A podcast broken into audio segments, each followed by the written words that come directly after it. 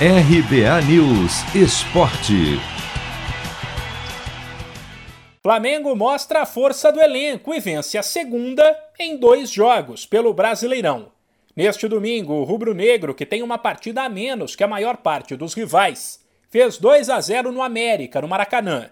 Mesmo com as ausências, por exemplo, de Arrascaeta, Everton Ribeiro e Gabigol, o rubro-negro conseguiu se impor do início ao fim quase não foi ameaçado por um time que já estava em crise antes da partida e marcou com Bruno Henrique e Rodrigo Muniz, que de novo foi decisivo. Além dos dois artilheiros da partida, destaque para a atuação de Gerson, que foi quem deu ritmo ao Flamengo, principalmente no segundo tempo, na reta final de sua passagem pelo clube, antes de se transferir para o Olympique de Marselha. Depois, o auxiliar Maurício Souza, que comandou a equipe porque Rogério Ceni está com Covid, elogiou o elenco e o garoto Rodrigo Muniz, de apenas 20 anos, e que começa a se mostrar um jogador diferente.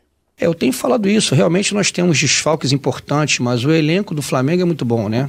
É, eu não sei se está entrando no melhor momento, mas sem dúvida nenhuma a equipe vem subindo de produção, né? A equipe sabe da responsabilidade de cada jogo.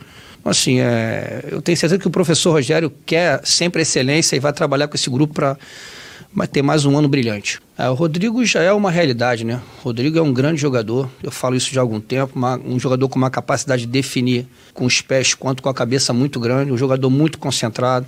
É um atleta fora de série de você trabalhar, assim, eu, eu, eu realmente falar do, do Muniz é, é muito fácil, porque é um jogador que não dá trabalho nenhum.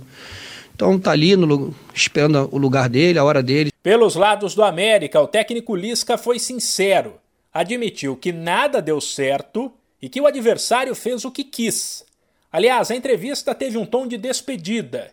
Ciente de que a pressão pela saída dele é grande, o treinador falou em definir o futuro nesta segunda em uma conversa com a diretoria. Vamos dormir hoje, hoje não é um dia de fazer muita avaliação, a cabeça está quente, né? Frustrados também, todos nós, né? O clube, jogadores, diretoria, porque trabalhamos muito para chegar na Série A pra, e o início da competição realmente está tá bem aquém do que a gente pretendia, né? Dentro dos objetivos do clube também.